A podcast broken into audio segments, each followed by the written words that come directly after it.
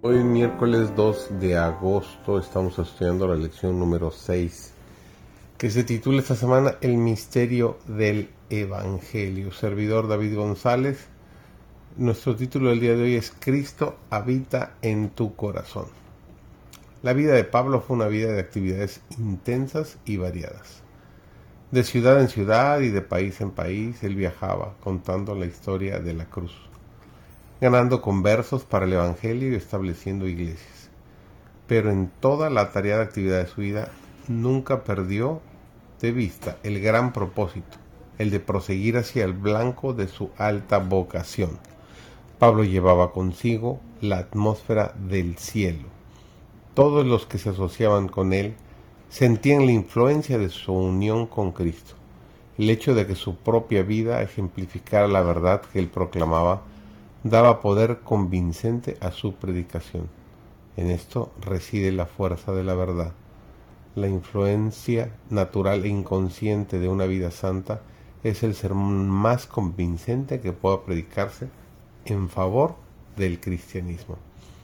Los argumentos, aun cuando sean incontestables, pueden provocar tan solo oposición, mientras que un ejemplo piadoso tiene un poder al cual es imposible resistir completamente.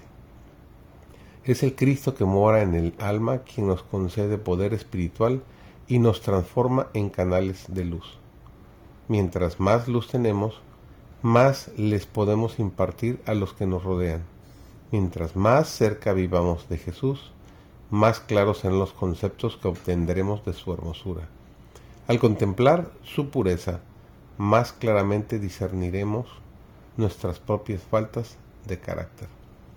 Anhelamos asemejarnos a Él, ser dotados de la plenitud que mora en Él y que resplandece en la perfección de su carácter celestial, y por contemplarlo somos transformados a su imagen. Nuestros corazones pueden estar colmados de toda la plenitud de Dios.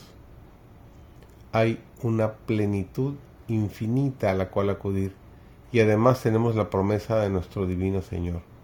Conforme a vuestra fe os sea hecho, nos dice el apóstol Mateo en capítulo 9 y el versículo 29.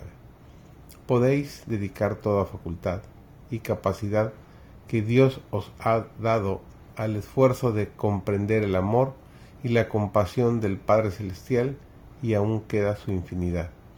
La eternidad misma no lo revelará nunca plenamente sin embargo, cuando estudiemos la Biblia y meditemos en la vida de Cristo y el plan de redención, estos grandes temas se revelarán más y más a nuestro entendimiento y alcanzaremos la bendición que Pablo deseaba para la iglesia de Éfeso cuando rogó.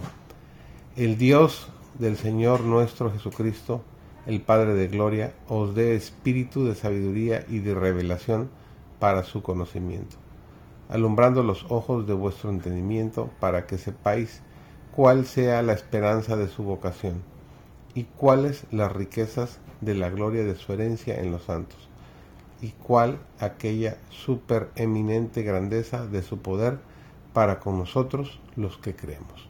Nos dice Efesios 1, 17 al 19.